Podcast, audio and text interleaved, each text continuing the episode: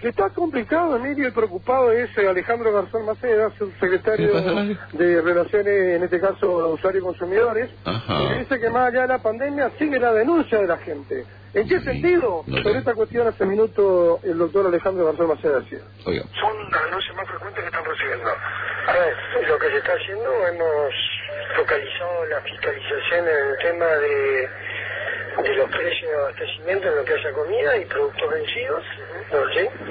Eh, después, en lo que hace a la tarea interna de por denuncia de los consumidores, la mayor cantidad de denuncias viene por el tema de los servicios, ya sea financieros o de garantía, especialmente en el tema de compra a través de la web. Así que, bueno, eso es lo que se está haciendo.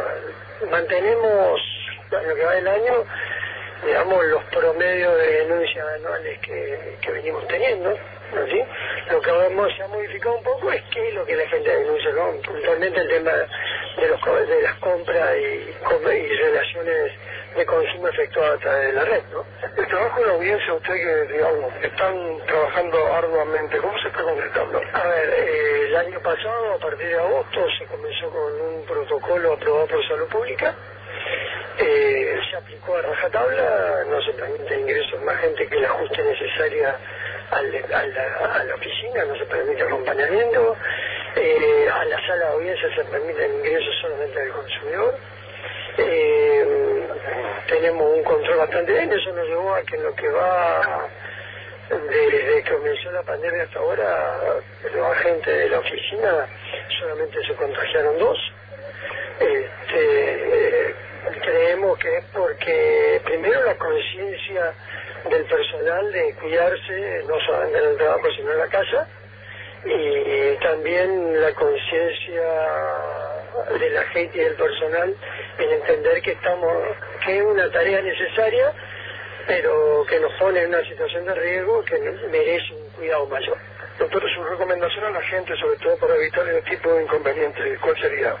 ¿De contagios? No, no, de lo que para evitar, no, de- No, no. por crédito, No, lo que hay que hacer es eh, tener cuidado, comprar en lugares seguros, eh, estar seguro que uno, uno ve, conoce, tiene un contacto directo con la persona con la que contrata, esos contratos de que te ofrecen algo una persona y vos le tenés que ir a depositar a otra persona, no, no salir de las plataformas de pago oficiales que son las que te garantizan un, retorno y bueno, y controlar las tarjetas de crédito y las cajas de ahorro todos los meses para saber qué es lo que le están evitando.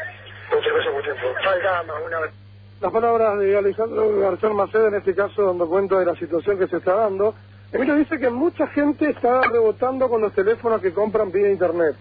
Más allá de que la situación que se da, llegan los teléfonos fallados, Epa. hay que hacer el trámite que corresponde volver a enviar a la casa, la casa te Ujú. acepta y después tener el tema, bueno, si hiciste a través de eh, crédito por tarjeta, y tenés que ver que te hayan depositado o devuelto, mejor dicho, el monto de compra, porque a veces se quedan con la primera cuota como parte del operativo de venta, y eso Ah, sería el bueno. negocio cuando usted, con buena intención, quiere un teléfono y después resulta ser cuando llega a destino el teléfono viene por eh, cualquier empresa que manda, esta empresa que tiene libre mercado, Sí. automáticamente eh, enciende, le anda unos días, después comienza a tener alguna falla y esto no se puede recuperar.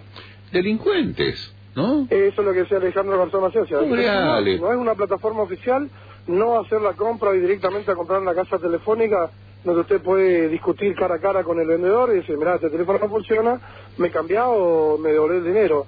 Parte de la otra cuestión que también se está teniendo utilizando la situación de la pandemia desde Buenos Aires. Pero mira vos, el otro día hablábamos con un comerciante acá y el tema era ese, ¿no? Era era finalmente poder, si uno le falla, va y le reclama con lechero a la cara, che, que me vendiste, pero en este caso anda a reclamarle a quién, ¿no?